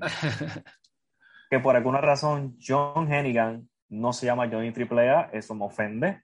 Ofensivo. Por eso nada más el hijo del vikingo tiene que ganarle en cinco minutos. No lo sé, no lo sé, no lo sé, va a estar reñidón, ¿no? A ver, este Johnny tiene su tope, o sea, no es un luchador uh -huh. de élite ni nada, su tope es como de cuatro estrellas. A ver sí. qué puede hacer con del Vikingo. O sea, es un vato atlético que va a hacer cosas chidas con Vikingo, ¿no? Sin duda alguna. Y, y, y, por lo menos un evento estelar de uno contra uno, no son como 10 personas luchando. Sí. Eso, eso, eso, eso, eso me, me, gusta, me gusta verlo. La próxima lucha, que esto me dio que, que respiro, porque yo me asusté primero, los Lucha Brothers contra la facción ingobernable Dragon League Hidralístico. Yo me asusté porque pensé que iba a ser estirar otra vez. no, y cállatelo, yo, yo, cállatelo. Entonces yo, yo, estoy como que no puede ser. Yo siento que yo he visto a FTA y Lucha Brothers luchar como 100 veces. Y en realidad han sido como cuatro. Y han tenido como dos buenas luchas de esas, qué sé yo, cinco que han tenido. No sé, eh, no está. Gracias por darme Dragon League Hidralístico contra los Lucha Brothers. Ya los estoy soñando a los desgraciados, verdaderamente. Gracias, gracias Conan, gracias Conan por no tener traerme a FTR. Y eso va a estar buenísimo, ¿no? O sea, sí, va a ser la lucha de la noche, sí. ¿no? seguramente. Sí, sí. Este, Rey de Reyes 2022. ¿Está preparado para lo, la, la, gente que los, los que vienen? a ver, a ver. El Psycho Clown, el Psycho Loco, contra Cibernético, oh, contra Laredo Kid contra Bandido, contra un luchador por confirmar que según mi fuente, esto va a ser o Jeff Jarrett o Cody y cuando digo mi fuente, estoy hablando de mi mente. Queremos eh, a Jeff Jarrett. Así, ¿quién tú crees que va a ganar esta lucha? ¿Y por qué va a ser el cibernético? Pues sí, vamos a ver, cibernético, no hay mucho que podamos hacer. Ah, eh, triple A es impredecible, ¿no? De repente dicen bandito y vamos a encubrir a bandito y pues órale, ¿no?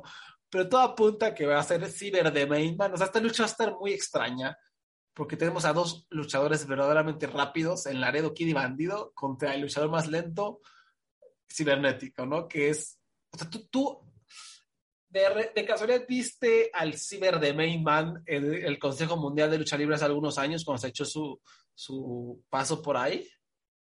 No, no tuve placer. Híjole, qué bueno que no lo hiciste porque sí es para llorar, para llorar. Y me encanta el cibernético, o sea, es un luchador súper chido, pero sí ya, o sea, lo que mostró el consejo era para llorar, para llorar, verdaderamente, a ver qué hace aquí. Tenemos a Laredo Kid y a Bandido para tapar los hoyos y también a Psycho Clown que sabe perfectamente cómo esconder las, las la, los defectos de sus rivales para encumbrarse a sí mismo. Entonces, y a ver quién es el TVA, que entonces puede ser Killer Cross, puede ser Killer Cross también. Ay, o no. puede ser Eric Rowan. o puede ser uno de mis luchadores favoritos, este, el matemático. El matemático, sí, tu pollo, tu pollo, por supuesto. Sí, ¿Sabes yo- quién, quién- me gustaría y que por ahí ya anunció va a estar en AAA? El gringo loco, ¿no? Sería interesante que, que lo meta, ¿no? Oye, sí, que lo huelen y que lo metan aquí, ¿verdad? ¿Por qué no? Estaría lindo. Estaría lindo. ¿Qué, qué más? ¿Qué- hay una lucha de tríos con muchas Por personas. supuesto. Tenemos a la empresa, que como, como sabemos son Diamante Azul, Puma King y Sam Adonis. Claramente Andrade se le olvidó que la empresa existe. Contra la familia real, Elia Park, el hijo de Elia Park y Elia Park Jr. Creo que me trabé como 100 veces. Ustedes saben quién yo dije. Contra la nueva generación dinamita de El Cuatrero, Forastero y Sansón. Es- no sé ni qué pensar de esta lucha. Yo no sé, yo no sé si va a ser horrible, yo no sé si va a ser buena, yo no sé, este, porque cada vez que está Sam Adonis, mis ojos se cierran. No sé. Esta puede ser la peor Correcto. lucha del año, pero también puede Ujú. ser una grata sorpresa, ¿no? O sea, puede ser de cero estrellas hasta que tres y media estrellas, ¿no? Dependiendo de la nueva generación dinamita de qué humor salgan, puede ser hasta más, ¿no? Pero el hijo de Ley Park, Ley Park Jr., Sabadón, Diamante Azul, no son exactamente eh, Kenny Omega, ¿no? Mm, No. ¿Qué más? ¿Qué más? que se puede hacer. Oportunidad por el campeonato reina de las reinas de AAA. Espera, no, no me digas. Va a ser una lucha con múltiples mujeres. O sea, no es Sí. mano a mano. No.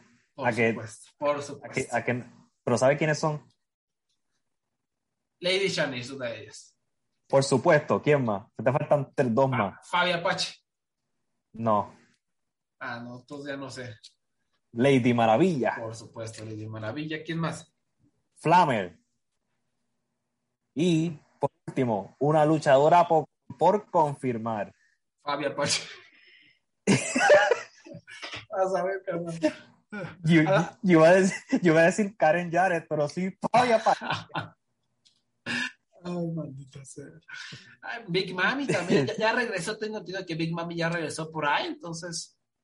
Hoy también. Y Esa- es una lástima que sea otra vez four way. ¿Por qué? ¿Por qué no pudo ser Sí. mano a mano? mal- Un torneillito, algo, no. sí, Es súper mal buqueada esta división. Es una, es una verdadera basura. increíble. Y ahora, ¿estás preparado para la próxima? Sí, a ver.